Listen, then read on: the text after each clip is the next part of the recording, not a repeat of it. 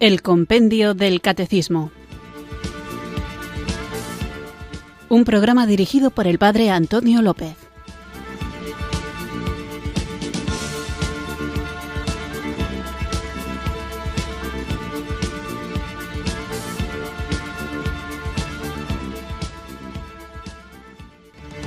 Muy buenas tardes, queridos oyentes de Radio María. Recibido un cariñoso saludo desde Irurzun, en Navarra, quienes sintonizáis una tarde más esta emisora de la Virgen para acudir a la cita diaria con la formación católica en la que vamos creciendo, guiados por el libro maravilloso, breve, pero muy denso, en el buen sentido, en el sentido de que abarca todo, que hace de guion para este programa y que le da título, que es El Compendio del Catecismo. Es importante que nosotros seamos fieles a la formación cristiana, que no demos por hecho las cosas, que no creamos desde luego que lo sabemos todo y que dejemos que el Espíritu Santo nos sorprenda ante la belleza y lo bien fundamentada que está nuestra fe católica. ¿Por qué es importante? Porque lo que nos mueve es el amor a la verdad. Una verdad que no es una idea abstracta, que no es un conjunto de pensamientos filosóficos más o menos bonitos, que no se trata simplemente de una forma de espiritualidad, sino que esta verdad que nosotros buscamos, en la que queremos profundizar y por la que queremos ser cautivados, es una persona la persona de Jesucristo, el Verbo eterno de Dios, que haciéndose carne ha manifestado de una manera insospechada, desbordante, el infinito amor que Dios Padre nos tiene y que para poder vivir de este amor que Dios Padre nos tiene, que ha motivado a Jesucristo a hacerse hombre y morir en la cruz por nosotros y resucitar, digo, para poder vivir de este amor, el propio Señor nos ha dado el don de su Espíritu Santo, que es quien nos guía y nos mueve por dentro y nos capacita para recibir todo lo que Dios nos quiere regalar, que nunca podremos imaginar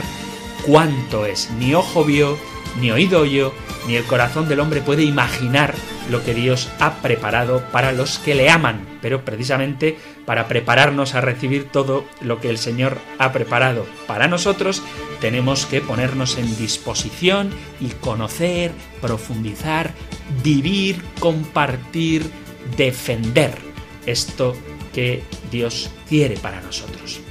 Y como una herramienta humilde, pero creo que bastante útil, tenemos este programa de El Compendio del Catecismo. Así que, movidos por el deseo de conocer más aquello que amamos y vivir aquello que amamos, que es la relación con Cristo, que nos lleva a tener una mirada nueva sobre nosotros mismos, sobre nuestro prójimo y sobre el mundo entero, invoquemos juntos el don del Espíritu Santo.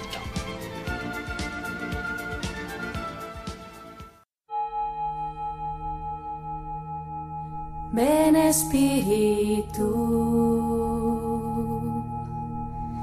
ven Espíritu,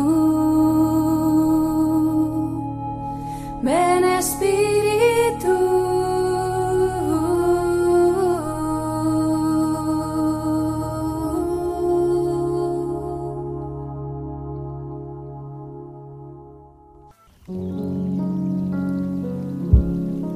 Oración al silencio de Cristo en su pasión.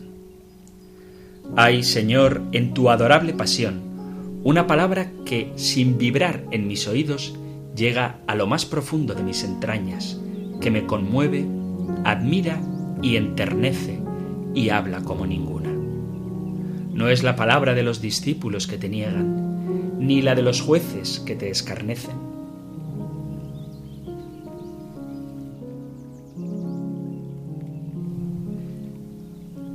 ni la de los sayones que te insultan, ni la de la plebe que te blasfema, ni siquiera la de las piadosas mujeres que te compadecen.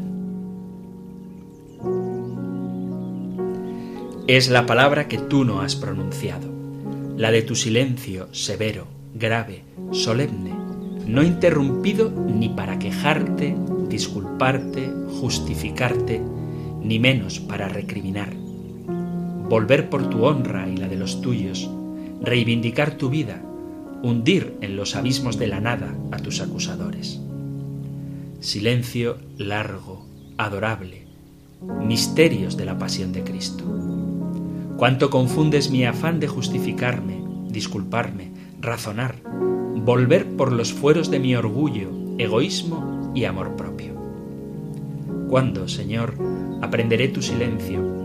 ¿Y cuándo sabré que tú, y sólo tú, eres el que justificas y condenas, y que el juicio y estima de los hombres nada valen si tú no los sancionas? ¿Cuándo, Jesús mío, aprenderé a callar, a hablar poco con los hombres y a hablar mucho contigo? ¿Cuándo imitaré tu silencio, humilde, paciente, adorable? Oh Jesús callado, dame la santa virtud de tu silencio.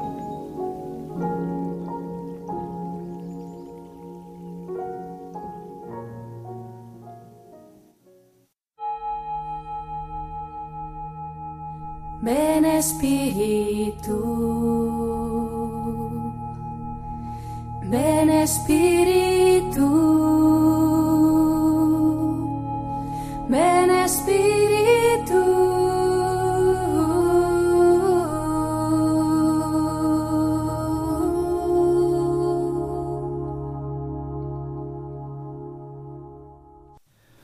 Hoy, en vez de haber hecho una invocación directa al Espíritu Santo, después de invocarlo, hemos hecho la oración del el silencio de Jesús. Y aunque no voy a estar en silencio durante la hora de programa, sí que sí vamos a centrarnos en el proceso de Jesús. Estábamos viendo la pregunta número 113, ¿bajo qué acusaciones fue condenado Jesús? Y la respuesta que da el compendio es, algunos jefes de Israel acusaron a Jesús de actuar contra la ley, contra el templo de Jerusalén y particularmente contra la fe en el Dios único porque se proclamaba Hijo de Dios. Por ello lo entregaron a Pilato para que lo condenase a muerte. Y en el programa anterior, como digo, estábamos viendo el proceso de Jesús que inicia cuando el Sanedrín lo manda capturar en el huerto de los olivos. Lo llevan a un juicio injusto donde se conculcan todas las leyes judías a la hora de interrogar a un reo y cuando ven que la acusación de sedición no puede salir adelante porque sabéis que es necesario el testimonio al menos de dos testigos y estos testigos no se ponían de acuerdo, pues cuando ven que esta acusación de sedición no va adelante, no puede ser sostenida, entonces el sumo sacerdote le conjura a que diga si él es el Hijo de Dios, Jesús no calla la verdad de lo que le están preguntando y cambian la acusación de sedición a una acusación de blasfemia. Recordaba en el programa anterior muchas de las injusticias que se hacen con Jesús y también cómo, según la ley judía, el juicio debía realizarse en dos veces. Y solamente el evangelista Lucas parece indicar que esto se hizo, aunque todo el juicio de Jesús es una patraña, es una apariencia de juicio, puesto que desde el primer momento en que le prenden tienen claro que quieren condenarlo. Entonces, como las autoridades judías no tenían autoridad para condenar a nadie a muerte, lo llevan ante el procurador Poncio Pilato. Y después de ver el juicio, repito, la caricatura de juicio que le hicieron en el Sanedrín, hacíamos una pequeña reflexión sobre la negación de Pedro, que ocurre precisamente en este contexto. Pedro quiere ver cómo le va a su maestro, pero se acobarda ante el riesgo que su propia vida corre y, interrogado por la gente que se estaba calentando en torno al fuego, en tres ocasiones, tal y como Jesús había predicho, niega al Señor. Esto es lo que veíamos en el programa anterior, así que hoy continuamos con este punto 113 porque vamos a ver cómo del Sanedrín, del proceso, si queréis, judío, pasamos ahora al proceso romano, ya que los sumos sacerdotes le llevan a Jesús ante Pilato. Antes de iniciar con el proceso de Jesús ante Pilato, solamente una cuestión de culturilla general como curiosidad, y es que decimos que cuando se juzgó a Jesús se conculcaron, se negaron sus derechos humanos, pero tenemos que meternos en la mentalidad de la época, porque, si no me equivoco, la Declaración Universal de los Derechos Humanos se promulgó en el año 1948, o sea que es una cosa muy reciente. Digo esto para que nos demos cuenta de en qué situación estaban los reos anteriormente, cuando no se respetaban los derechos humanos porque no existían, y cuál era la situación de vulnerabilidad del propio Jesús. Habría que hacer un estudio mm, histórico muy largo, que no voy a meterme en ello, pero os animo a que lo conozcáis para darnos cuenta de cuál era la situación política de Jerusalén en los tiempos de Jesús y el porqué de que lo llevaran ante Poncio Pilato y como veremos más tarde Pilato se lo mandara a Herodes y como después volvió a ocurrir Herodes se lo remitiera de nuevo a Pilato. La tarea de Pilato como gobernador era mantener el orden y administrar la zona que él gobernaba judicial y económicamente.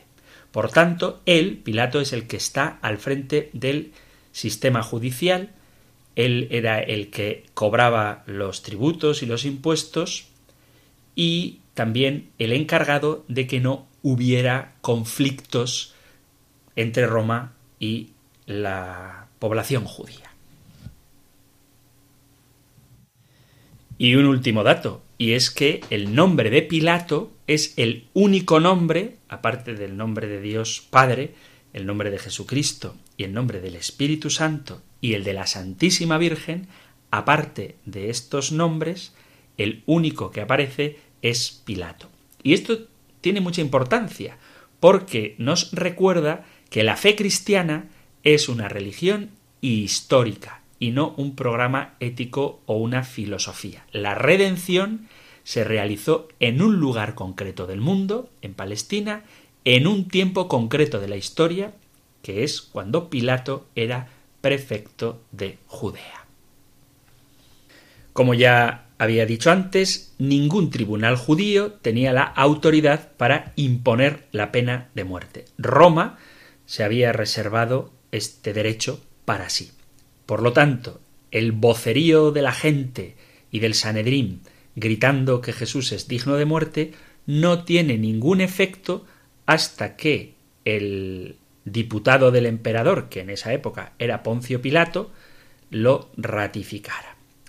Pilato era procurador de Judea, Samaria e Idumea y vivía normalmente en Cesarea.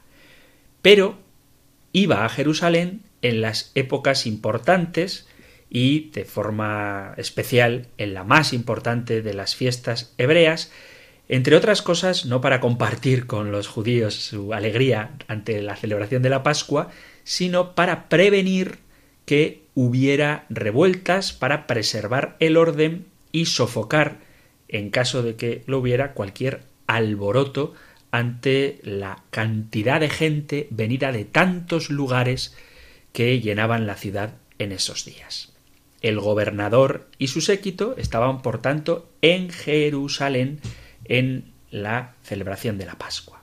Muy temprano, la mañana del viernes, todo el Sanedrín va al pretorio ante Poncio Pilato llevando a Jesús atado con cadenas. Pero no entraron en la casa de un pagano para no contaminarse, porque la sala del juicio era parte de la casa de un gentil y podía haber en algún lugar algo que hubieran ofrecido a los dioses paganos y por tanto entrarían en impureza.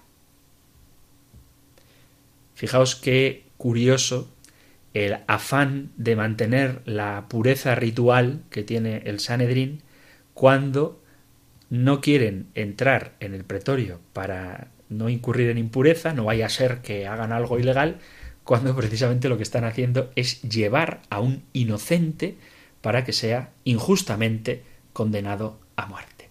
Pilato, que conoce las costumbres judías y respeta, porque es políticamente correcto, los escrúpulos de estos personajes, sale del palacio y cuando le dan al prisionero les pregunta ¿qué acusación traéis contra este hombre?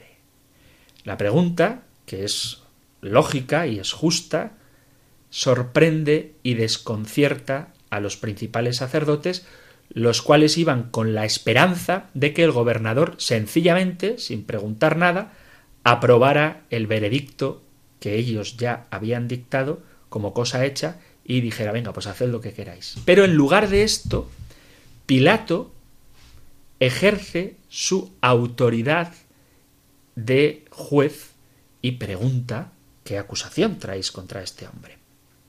Ellos, los sumos sacerdotes, no pueden reprimir su disgusto ante la pregunta y probablemente Caifás contesta si éste no fuera malhechor, no te lo habríamos entregado. Pero fijaos que no dice de qué se le acusa, sino que simplemente dice, no, si no fuera un malhechor, no te lo hubiéramos entregado. Y ahora es Pilato quien contesta, bueno, pues si no queréis presentar una acusación de la forma de vida, tomadlo y juzgadlo vosotros conforme a vuestra ley. A mí no me molestéis. Pero los judíos delatan de nuevo su intención asumida desde el principio de acabar con Jesús. Le dicen, a nosotros no nos está permitido dar muerte a nadie. Deja claro, por tanto, el Evangelio que los judíos querían matar a Jesús no sólo con la autorización de Roma, no sólo con el permiso de Roma, sino por los verdugos de Roma. Porque si Pilato hubiera aprobado la sentencia de muerte y hubiera entregado a Jesús a los judíos para que ellos le impusieran la pena, el Señor hubiera sido apedreado, que es el castigo judío, hebreo, contra la blasfemia. Pero el Señor había predicho claramente que moriría crucificado, y la crucifixión era el método romano de condenar a muerte. Pero no era el modo judío de condenar a muerte. Los judíos lapidaban, los romanos crucificaban. Además, si los magistrados judíos hubiesen ejecutado a Jesús, aunque hubieran tenido el permiso de Pilato, podría haber habido una insurrección entre el pueblo porque había muchos que creían en Jesús. Entonces, los líderes religiosos judíos querían causar la muerte de Jesús, pero bajo la condenación de Roma, porque de esa manera no son ellos los que lo han matado, y por tanto el pueblo judío no se pueblo judío seguidor de Jesús no se volvería contra el Sanedrín, sino que es Roma quien lo ha matado, con lo cual ellos se pueden sentir limpios de culpa, entre muchísimas comillas, y sobre todo que la causa de la muerte de Jesús sea la crucifixión. Y entonces comenzaron a acusarle diciendo a este le hemos encontrado que pervierte a la nación, que prohíbe pagar el tributo al César, diciendo que él mismo es el Cristo, un rey. Es importante darnos cuenta de que a Pilato no le dicen nada de la blasfemia, porque Pilato, que es, es pagano y además politeísta, le hubiera dado igual que le digan que Jesús ha blasfemado. El pagano, de corazón y de pensamiento, hubiera dicho que eso de la blasfemia no merece un juicio. Porque en Roma, que hay muchos dioses, no se conocía la ofensa de blasfemia tal y como la interpretan los judíos. Los miembros acusadores del Sanedrín no vacilan en reemplazar el delito de blasfemia, que es el más grave conocido para el código jurídico hebreo, no les importa cambiar el delito de blasfemia por uno menor, que sería el de traición. Porque para un romano, esta es la más grave de las acusaciones que se pueden hacer. Por eso son listos. ¿eh? Ellos le acusan a Jesús de blasfemia, pero cuando lo llevan ante Pilato, le acusan de traición. Y Jesús está tranquilo, supongo que orando interiormente al Padre, y no responde. La última vez que había hablado fue cuando él dijo que él sería el juez y ellos los prisioneros ante el tribunal. La conducta de Jesús, su actitud majestuosa y a la vez humilde y sumisa, sorprende a Pilato. Nunca habría conocido a un hombre como Jesús, con ese porte real, nunca había comparecido delante de él nadie semejante. Sin embargo, la acusación era grave. Los hombres que aspiraban a un trono podían ser peligrosos para Roma, y con todo el acusado, Jesús, no dice nada ni contesta a los cargos de que se le acusa. Y entrando en el pretorio, Pilato manda que le lleven a Jesús. Es San Juan el que nos da a entender que también entraron algunos discípulos, quizá el propio Juan estaría ahí presente, porque cualquier persona podía entrar libremente, ya que los juicios romanos, por ley, debían hacerse abiertos, de manera que cualquiera pudiera ser espectador.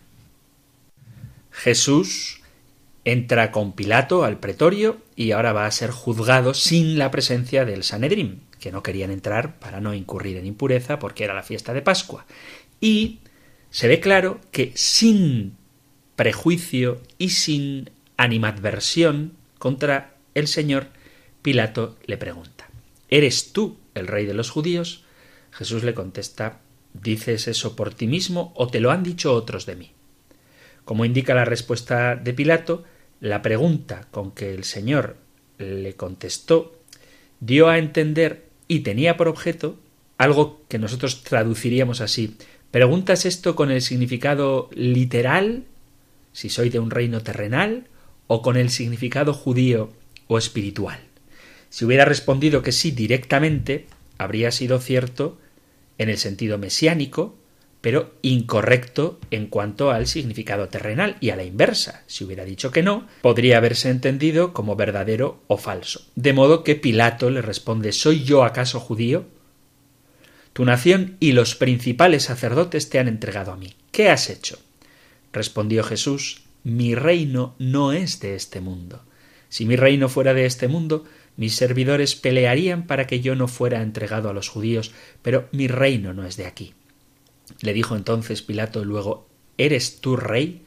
respondió Jesús Tú dices que soy rey. Yo para esto he nacido y para esto he venido al mundo, para dar testimonio de la verdad. Todo el que es de la verdad oye mi voz. Pilato comprendió claramente que aquel hombre especial que tenía delante, con sus altos conceptos de un reino que no era de este mundo y un imperio de verdad que él había de gobernar, no era ningún peligro político para Roma, y que sería absurdo considerarlo como una amenaza. Sus últimas palabras referentes a la verdad habían sido difíciles de entender para Pilato. Pilato se sintió inquieto y quizá también temeroso, porque hablar de la verdad es una materia muy grave, pregunta ¿qué es la verdad? Exclamó, pero no como una pregunta que debía ser respondida, sino como una especie de visión escéptica a propósito del tema. Por eso, cuando Pilato pregunta qué es la verdad, no hay que entender que está ante el Maestro para recibir sus enseñanzas, sino más bien como queriendo zanjar el tema, pretendiendo que ésta realmente no existe. Es la expresión de un hombre aburrido de la vida que pretende no comprometerse con la verdad. Y cuando salen del pretorio, le da a los judíos su veredicto. Y es un veredicto absolutorio. Dice, yo no hallo en él ningún delito. Sin, em-, sin embargo, los principales sacerdotes, escribas y ancianos del pueblo no se dieron por vencido. Se habían propuesto, como una manía obsesiva, acabar con Jesucristo. Y, gritando salvaje y frenéticamente, dijeron alborota al pueblo, enseñando por toda Judea, comenzando desde Galilea hasta aquí. Y, al hablar de Galilea, se le abre la mente a Pilato. Habiendo confirmado, tras una investigación, que Jesús era Galileo, determina que lo lleven ante el rey de Galilea, Herodes, que estaba también por aquellos tiempos en Jerusalén. Y por eso Pilato espera evitar librarse de la responsabilidad del asunto y además podía ser el medio para hacer las paces con Herodes, porque como dice el Evangelio, hasta entonces estaban enemistados entre sí. Vamos a hacer aquí una pequeña pausa musical y vamos a escuchar precisamente la presencia de Jesús ante Herodes en esa versión de la ópera rock sobre Jesucristo, Jesucristo Superstar, donde en esta canción se relata un poco cuál es la psicología y las expectativas que Herodes tiene ante la presencia de Jesús.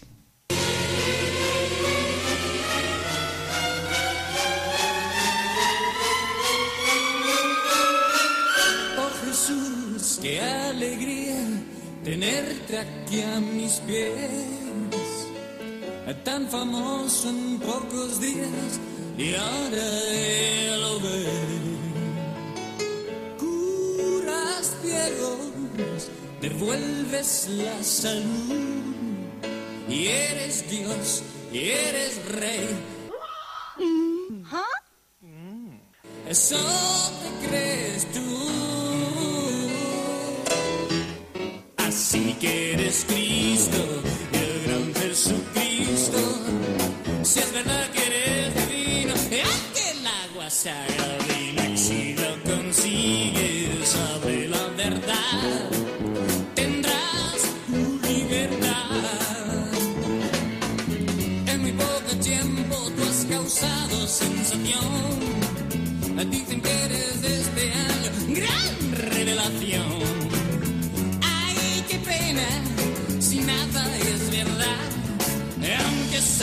estando aquí lo vas a demostrar.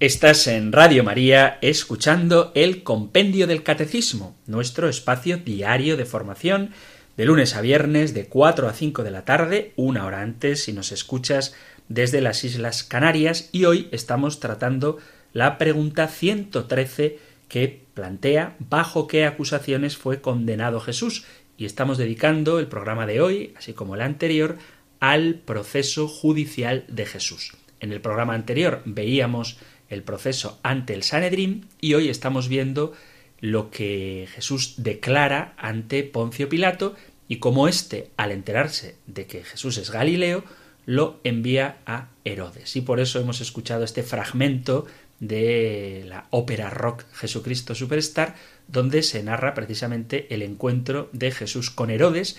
Y si habéis escuchado la letra de la canción, veréis que narra bastante bien lo que vamos a ver ahora. Primero siente una especie de curiosidad por Jesucristo que después se convierte en desprecio, burla y humillación.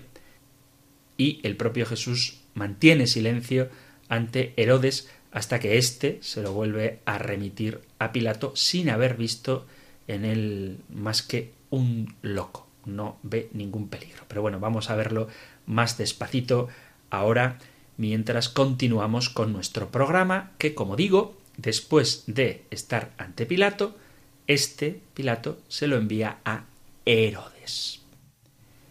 Este Herodes es Herodes Antipas, el hijo de Herodes el Grande. Este Herodes no es el que mandó matar a los inocentes, este es el hijo del que mandó matar a los inocentes. Era tetrarca de Galilea y Perea en aquella época y, según la costumbre popular, se le llamaba rey para halagarlo, aunque en sentido estricto el imperio romano no le conocía, no le reconocía como tal. Era el mismo, este Herodes, que para cumplir un juramento hecho embriagado y cegado por la lujuria, había ordenado el asesinato de Juan el Bautista, a quien por otra parte escuchaba con agrado y admiraba, aunque no le hacía caso. Gobernaba como vasallo romano y, según él mismo, él se veía a sí mismo como ortodoxo en lo concerniente a las observancias judías. Había ido a Jerusalén con gran pompa para participar de la fiesta de Pascua. Y cuando Pilato se lo envió, este Herodes se quedó muy contento, porque aparte de ser un acto de condescendencia por parte de Pilato hacia Herodes, como luego dice el Evangelio, estaban enemistados hasta ese momento, o sea que llevar a Jesús a Herodes fue una buena estrategia por parte de Pilato, bueno, pues aparte de eso, este Herodes, que era como nos cuenta el Evangelio, un hombre muy dado a la fiesta y al lujo y al placer desenfrenado, pues tuvo la ocasión de satisfacer la curiosidad que tenía de ver a Jesús, del que tanto, sin duda, había oído hablar y cuya fama había llegado hasta él. Entonces esperaba que, como espectáculo, el Señor hiciera algún milagro en su presencia. Cuando Herodes vio a este renombrado y famoso profeta de Galilea atado delante de él, custodiado por una guardia romana y acompañado de autoridades eclesiásticas, probablemente ese interés curioso se convirtió en temor, como en tiempos pasados sentía también temor ante Juan el Bautista, a quien, de hecho, probablemente creía haber reencarnado en la persona de Jesús, una superstición de la que seguramente fue víctima, creer que Juan Bautista se reencarnó en la persona de Jesús. El caso es que Herodes comienza a interrogar al prisionero y ocurre algo que no veréis que pasa más en el Evangelio, y es que Jesús guarda silencio. Los principales sacerdotes y escribas le habían acusado, pero el Señor no abrió la boca. Como curiosidad, sabemos que Herodes es el único personaje de toda la Sagrada Escritura a quien Jesús se dirige despreciativamente, porque habla de él como un zorro. Dice el Evangelio de Lucas en el capítulo 13, versículo desde el 31, dice, En aquella misma ocasión se acercaron unos fariseos a decirle, Sal y marcha de aquí, porque Herodes quiere matarte. Y les dijo, Id y decidle a ese zorro, Mirad, yo arrojo demonios y realizo curaciones hoy y mañana, y al tercer día mi obra quedará colmada. Pero es necesario que camine hoy y mañana y pasado, porque no cabe que un profeta muera fuera de Jerusalén. Esto es la referencia que hace el propio Jesús de Herodes. Así que Herodes conocía a Jesús, pero Jesús también conocía a Herodes. Y además Herodes tiene el dudoso privilegio de ser la única persona con la que Jesús no habla. Habiéndole tenido cara a cara, habiéndole interrogado, el Señor no dejó que Herodes escuchara su voz. Fijaos que para los pecadores arrepentidos, para las mujeres, para los niños, para los escribas, los fariseos, los saduceos, para los rabinos, para el perjuro del sumo sacerdote, para sus lacayos, incluso para el pagano Pilato, Cristo tiene palabras de consuelo, de enseñanza, de amonestación o de reproche, de protesta o de denuncia, pero para Herodes, el zorro, sólo un silencio absoluto, completamente resentido ante el silencio de Jesús y la incomplacencia del Señor, que no realizó ningún milagro en su presencia, Herodes pasa de preguntar a insultar y a humillar. Él, con los soldados, se burla de Cristo y le menospreció y escarneció, y para ridiculizarlo le vistió de una ropa espléndida y volvió a enviarle a Pilatos. Sin embargo, Herodes no halló en Jesús nada que justificara su condenación. Así que lo vuelven a llevar ante Pilato. El procurador romano, viendo que no podía eludir el deber de conseguir la liberación de Jesús, convocando a los principales sacerdotes, a los gobernantes y al pueblo, les dijo Me habéis presentado a éste como hombre que perturba al pueblo, pero habiéndole interrogado yo delante de vosotros, no he hallado en él delito alguno de aquellos de que le acusáis. Y ni aun Herodes, porque os remití a él. Y he aquí, nada digno de muerte ha hecho este hombre. Lo soltaré después de castigarle. El deseo de Pilato es el de salvar a Jesús de la muerte, y tiene un sincero y genuino deseo de hacerlo. Su intención al azotar al prisionero cuya inocencia había afirmado y reafirmado es una concesión, infame desde luego, para los judíos.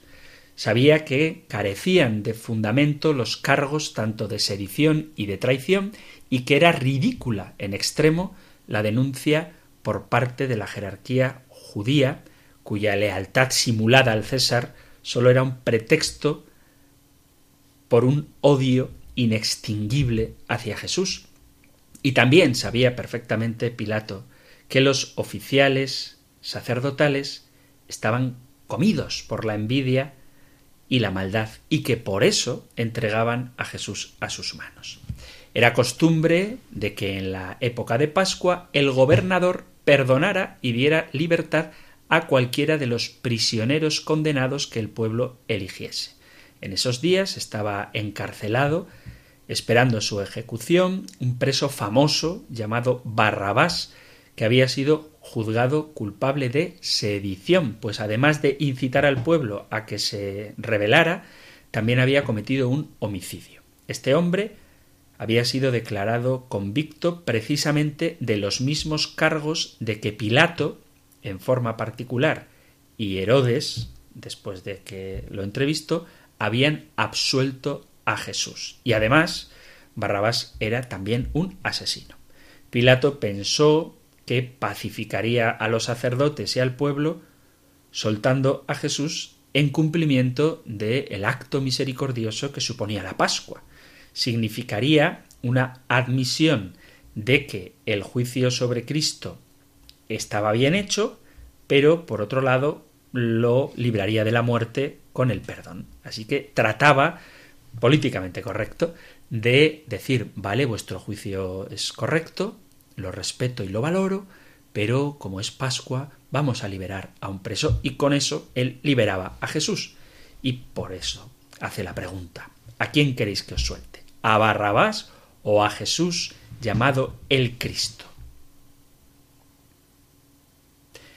Como parece que hubo tiempo antes de que Pilato tomara esta decisión de ofrecer la alternativa entre liberar a Barrabás o a Jesús, los principales sacerdotes y ancianos aprovecharon para sobornar, digamos, a la multitud e incitarles a que demandaran la libertad del sedicioso y asesino Barrabás.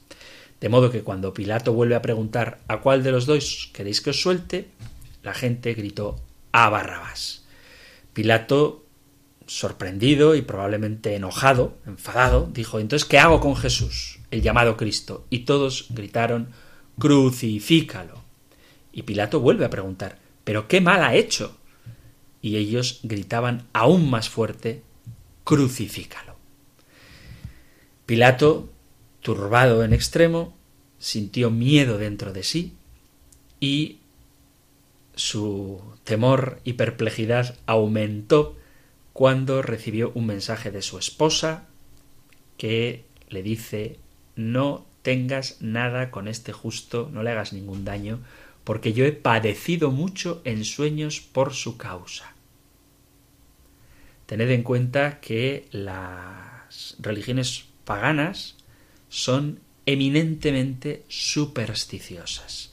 Y probablemente esta mujer, no sabemos si era o no seguidora de Jesús, pero en cualquier caso el argumento no es líbralo porque es un justo, o líbralo porque soy su seguidora, o líbralo porque Él es el Redentor, Él es la verdad, el camino y la vida. No, no, es no le hagas daño porque he padecido mucho soñando a causa de Él.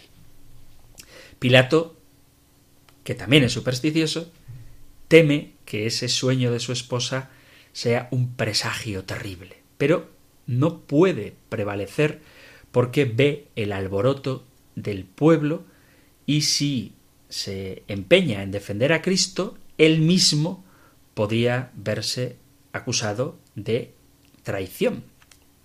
Entonces hace un gesto que ha pasado a la historia, que es pedir agua y lavarse las manos. Un acto con que él se autoexime de toda responsabilidad y que el pueblo entiende. Él dice soy inocente de la sangre de este justo. Allá vosotros. Entonces el pueblo sigue gritando la sentencia condenatoria. Su sangre caiga sobre nosotros y sobre nuestros hijos. Qué frase qué profunda y qué verdad. ¿eh? La sangre de Cristo ha caído sobre nosotros y nuestros hijos. No es el sentido que le estaban dando, pero hay muchos signos proféticos, como el hecho de que Herodes vistiera a Jesús lujosamente, como un rey, o la coronación de espinas, como un rey, o esta frase, su sangre caiga sobre nosotros y nuestros hijos. El caso es que Pilato suelta a Barrabás y entrega a Jesús a los soldados para que sea azotado. Todavía reserva la idea de que tal vez si le ven flagelado se compadezcan de Jesús. La flagelación era terrible. El instrumento no era un azote así cualquiera, sino que eran muchas correas que tenían en la punta, seguro que lo sabéis, o trozos de hueso o piecitas de plomo. Hay muchos casos en los que el condenado a la flagelación moría en ese tormento. Jesús, agotado, ensangrentado, después de la terrible flagelación, es entregado a los soldados para que se diviertan. Los soldados no hay que entenderlos como militares disciplinados, sino que los verdugos encargados de este tipo de torturas eran mercenarios que habían sido enviados a aquella tierra e inhóspita zona del mundo y sentían odio hacia los judíos y poder tener a uno en su presencia para hacer con él lo que les dé la gana probablemente despertaba en ellos los instintos más salvajes. Desvisten a Jesús en un pasatiempo diabólico, le ponen un manto púrpura y con un no sé cómo decirlo, la verdad, con un odio visceral, movidos por el espíritu del maligno, tejen una corona de espinas y la colocan sobre la cabeza del Señor. Le ponen una caña en la mano, burlándose, haciendo que haga las veces de un cetro real y postrándose ante él en homenaje burlón, le saludan diciendo Salve, rey de los judíos. Y, arrebatándole la caña, le golpean en la cabeza coronada de espinas y clavando sobre sus sienes santas estos aguijones. Le abofetean con los puños, le escupen y lo dejan abandonado. Pilato probablemente había visto en silencio esta barbarie y la hizo parar, porque quiere conmover el corazón de los judíos por si acaso existe alguna posibilidad de salvar a Jesús. Sale y grita a la multitud Mirad, os lo traigo fuera para que entendáis que ningún delito hallo en él. Es la tercera vez que Pilato proclama la inocencia de Jesús. Y cuando lleva la corona y el manto púrpura y el cetro, Jesús les dice, He aquí al hombre. Otra gran frase, ecce homo. Jesús es el hombre, no un hombre, sino el hombre. El hombre flagelado, humillado, solo, abandonado. Cada vez que hay un hombre sufriente, puede decirse, he aquí el hombre que ha redimido a toda la humanidad, asumiendo sobre él las consecuencias del abandono de Dios. Parece que Pilato creía que la apariencia lastimosa de Jesús, azotado y ensangrentado, podría ablandar el corazón de los judíos, pero no funcionó.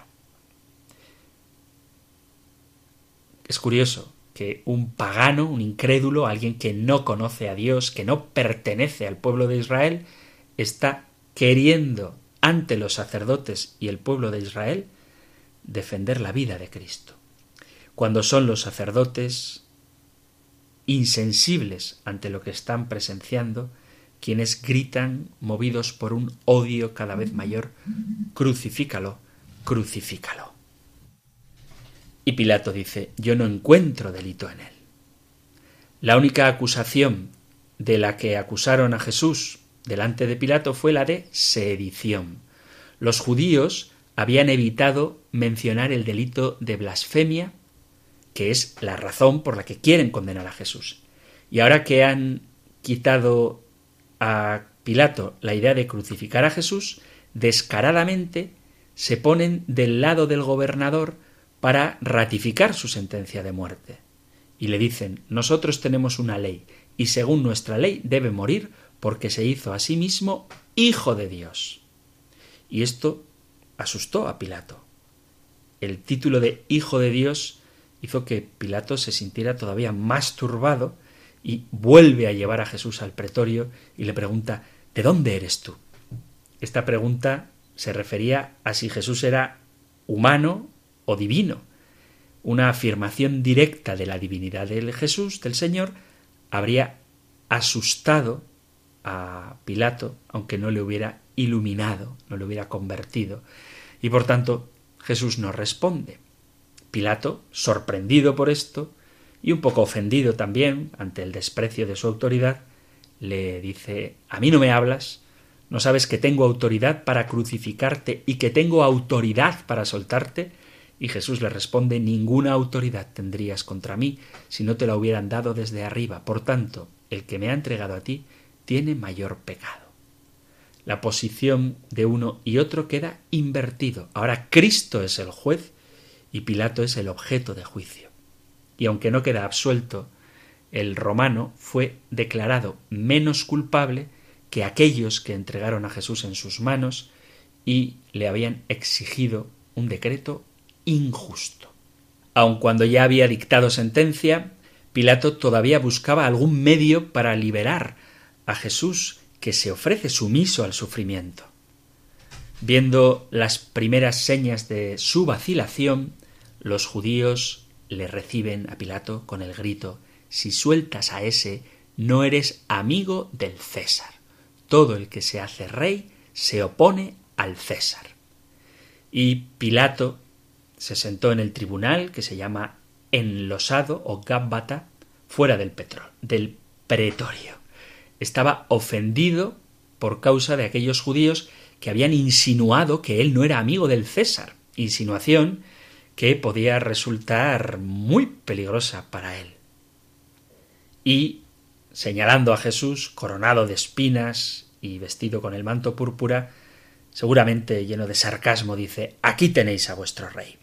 Pero los judíos contestaron con gritos amenazantes y siniestros Fuera, fuera, crucifícalo. recordándoles mordazmente su estado de sometimiento nacional, Pilato les pregunta con ironía todavía A vuestro rey voy a crucificar. Y los principales sacerdotes gritan a una sola voz No tenemos más rey que el César. Así fue y así había de ser. El pueblo, que había aceptado al Señor, a Yahvé, como su rey, ahora lo rechaza en la persona de Jesucristo y no reconoce más soberano que César. Súbditos y siervos de César son aquellos que rechazan la soberanía de Dios. Qué triste es el estado del hombre, o de la nación, o del corazón, que no reconoce más rey que al César, en vez de reconocer a Jesucristo como rey. ¿Cuál fue la causa de la debilidad de Pilato? Él era el representante del emperador, el procurador imperial, que tenía poder para crucificar o salvar. Su convencimiento de la inocencia de Cristo y su deseo de salvarlo de la cruz están claros, porque entonces titubeó, dudó, vaciló y por último dio consentimiento a lo que su conciencia y su voluntad, e incluso su mujer, no aceptaban. Porque al fin y al cabo, Pilato era esclavo más que ser un hombre libre. Era esclavo de su situación, de su comodidad. Sabía que si se presentaba en Roma una queja contra él, le tacharían de corrupto. Se saldrían a la luz sus extorsiones y las muertes que había ordenado. Era el gobernador romano pero el pueblo sobre el cual ejercía su autoridad se deleitaría al verlo caer. Cuando sobre su cabeza chasqueaba el látigo de la amenaza de un informe desfavorable ante Tiberio, que era su, su jefe, su propia conciencia queda a merced de su estatus. Prefiere seguir siendo el gobernador y mantener su cómoda vida antes que ser fiel a la verdad. Y por eso permite que injustamente condenen a Jesús. Queridos amigos, queridos oyentes de este espacio del compendio del catecismo, se nos ha acabado el tiempo tratando precisamente este tema del juicio de Jesús, el proceso judicial injusto de Jesús, había llegado alguna pregunta al WhatsApp preguntando precisamente por Pilato y por su esposa. Creo que espero que haya quedado respondida la pregunta en este programa y os recuerdo que cualquier formulación de pregunta o testimonio, cualquier cosa que queráis compartir, podéis hacerlo en el 668 594 383 668 594383 por medio del WhatsApp o en la dirección de correo electrónico compendio arroba radiomaria.es compendio arroba radiomaria.es y 668 594 383. Se nos acaba el tiempo, así que no vamos a terminar sin recibir la bendición del Señor que os imparto con muchísimo gusto, tomada del libro de los números. El Señor te bendiga y te proteja, el Señor ilumine su rostro sobre ti y te conceda su favor, el Señor te muestre su rostro y te conceda la paz. Muchísimas gracias por estar ahí, gracias por escuchar el compendio del catecismo y si queréis volveremos a encontrarnos en un próximo programa. Un fuerte abrazo.